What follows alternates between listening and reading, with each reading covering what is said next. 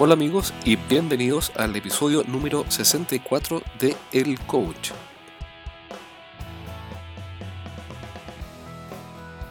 Hoy día quiero hablar contigo y conversar sobre cómo expandir los límites del conocimiento y los límites mentales y las fronteras de cada uno.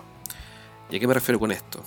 Me refiero a que lo que no conocemos siempre por definición es más grande que lo que conocemos.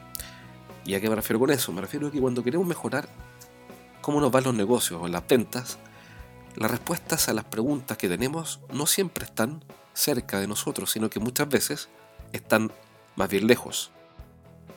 En otras palabras, cuando nos juntamos con personas que piensan como nosotros o que tienen la misma experiencia que nosotros, como puede ser un socio, un colega, como puede ser eh, mi jefe, un subalterno, un partner, alguien con, quien converso todos los días o tengo una relación súper cercana, em, el fruto de las conversaciones es muy probable que me lleve a algo similar a lo que ya estoy haciendo.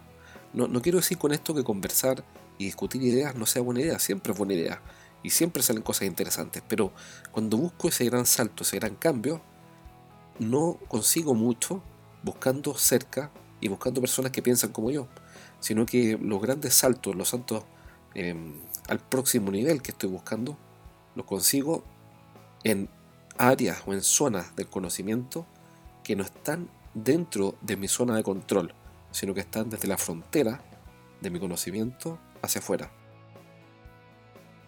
Claro, porque imagínate que te juntaras para responder la pregunta siguiente que es cómo expandir tu negocio más allá de lo que habías imaginado hasta ahora, imagínate que te juntaras para responder esa pregunta con las personas con las que ya trabajas o con personas que, que tienen más o menos la misma visión que tienes tú. Lo único esperable es que salgan buenas ideas, sin duda, pero no sé si es el mejor lugar para encontrar esa, esa pregunta o ese argumento, esa idea, que definitivamente cambia todo y que lleva tu negocio al siguiente nivel. Entonces hice la prueba y fui a buscar más allá de la frontera o de los límites de los consultores de negocios con los que converso o de los gerentes generales o de los clientes y en fin las personas con las que converso frecuentemente porque si sigo buscando ahí no voy a encontrar lo que busco que es una idea que permita llevar mi negocio de la consultoría al siguiente nivel y que me abra la mente a nuevas posibilidades entonces ¿qué fue lo que hice? fui hoy día al asado de emprendimiento de, Chile, el, asado de los emprendedores, que se hace una vez al año y se hace en las en oficinas, en el patio en realidad, el jardín de la empresa 3M, que es súper innovadora. Y entonces ahí hubo hoy día eh, de unas 15 o 20 charlas, unas carpas en el patio, con asado, auspiciadores, cerveza sin alcohol, que estaba muy buena por lo demás.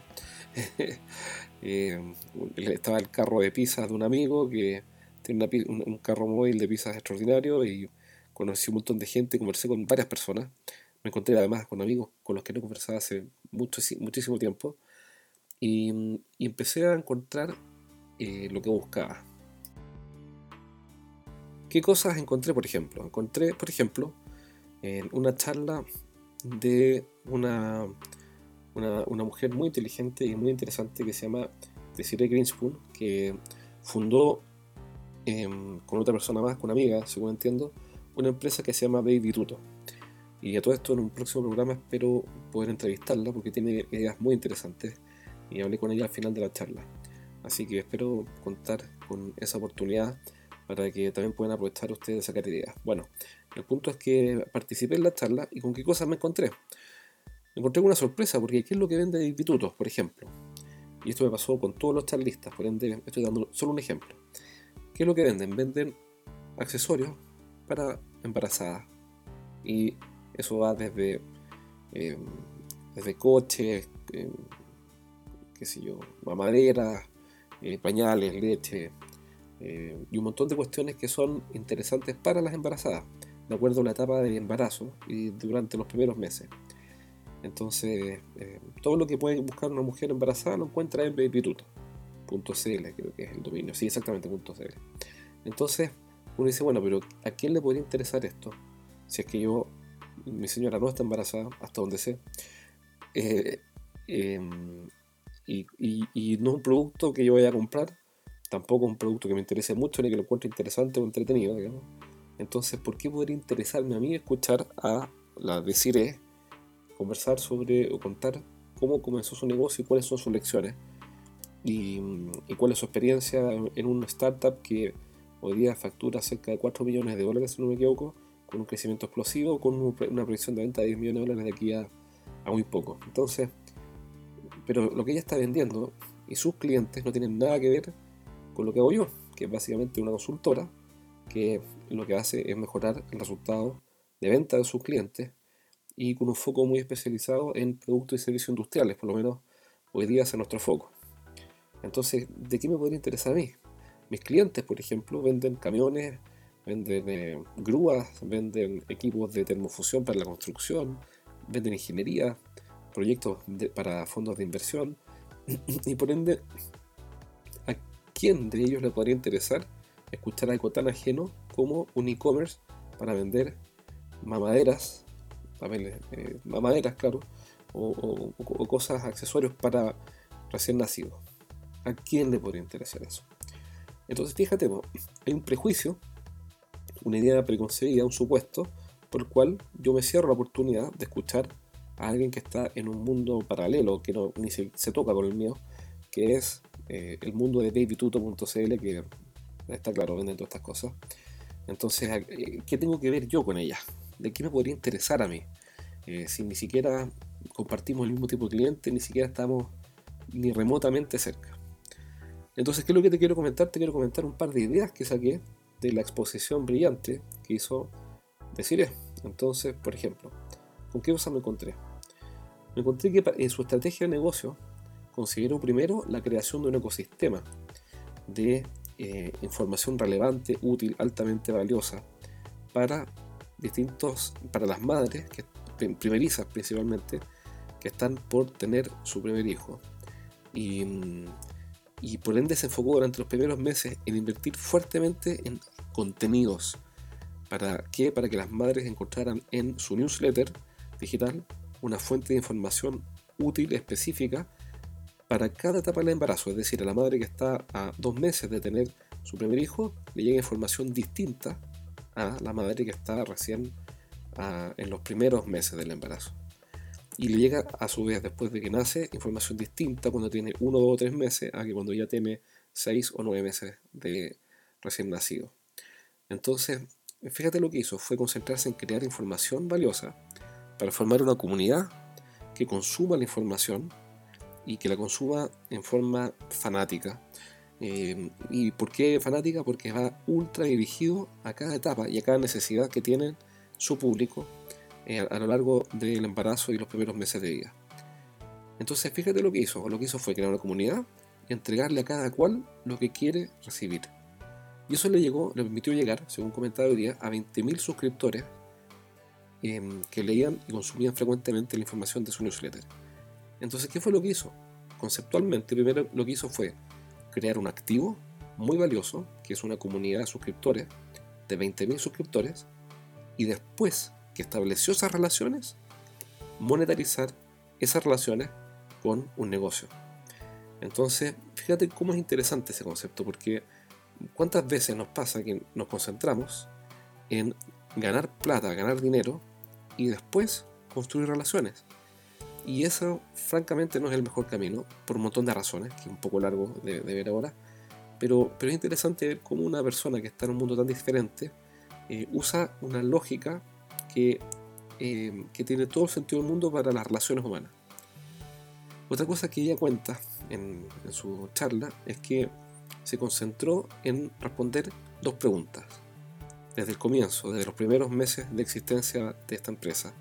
Y eh, son dos preguntas que siguen haciendo todo el tiempo. Fíjate que es lo que es interesante eso. ¿Y cuáles son las dos preguntas? Son, ¿qué podemos hacer diferente a todo el resto? ¿Y por qué alguien debería comprarnos a nosotros? Entonces, en cada movimiento que da la empresa, están respondiendo esas dos preguntas. Y eso les permite ganarle a los grandes retailers, eh, como Falabella, Ripley, etcétera, que también traen productos para niños, para primera infancia, no sé bien cómo se llama esa etapa, pero entre los primeros meses, digamos, de vida, primer par de años de vida, eh, con un poder de compra y un poder de marketing tremendo, pero ellos siguen teniendo la ventaja, ¿por qué? Porque nunca han perdido el vínculo con sus clientes y nunca han perdido de vista que la clave está en ser diferente em, y en conectarse a través de la diferenciación a los clientes que buscan algo especial para sus hijos. Entonces, fíjate como ya estamos hablando de tres conceptos. Primero, enviar información eh, diferenciada, es decir, darle a cada cual lo que quiere. Segundo, formar primero la comunidad y después el negocio. Y tercero, enfocarse en la diferenciación y en responder la pregunta más importante de todas, que es ¿por qué a nosotros? Entonces, em, esos tres conceptos son tan aplicables eh, a un carro de un e-commerce que vende mamaderas y leche para niños, como para eh, un fabricante de equipos para la construcción o para una empresa de transporte, que tengo clientes que son empresas de transporte. Em, y también es el mismo concepto, porque lo, que estamos viendo no son conceptos sobre e-commerce para niños, lo que estamos viendo es, son conceptos para relacionarse de mejor manera con las personas, lo cual deriva naturalmente en mejores negocios. Ahora imagínate que te estoy contando solamente, solamente las notas que tomé en mi celular porque se me perdió el iPad, todavía no lo puedo encontrar. Eh, ojalá aparezca esa cuestión porque tomo todas las notas con un lápiz que tiene una buena punta y tengo un montón de notas. Así que bueno, hoy día llevé mi celular para no andar con un cuaderno, estuve casi todo el día allá y te estoy comentando solamente tres ideas de una de todas las charlas a las que fui.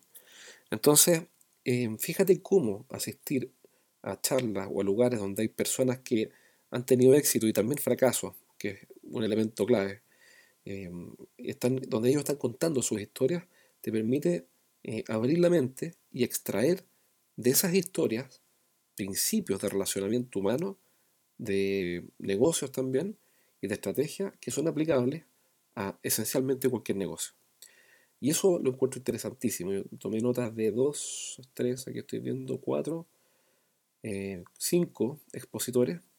Y de cada uno de esos cinco expositores, eh, unas seis o diez, entre seis y diez ideas. Y, te acabo de comentar tres de una de esas. Es decir, tuve un día fabuloso en el cual pude abrir mi mente a nuevas fronteras y a nuevas posibilidades mentales al escuchar a personas que están en negocios que no tienen nada que ver con el mío pero que finalmente y paradójicamente parecen tener mucho que ver.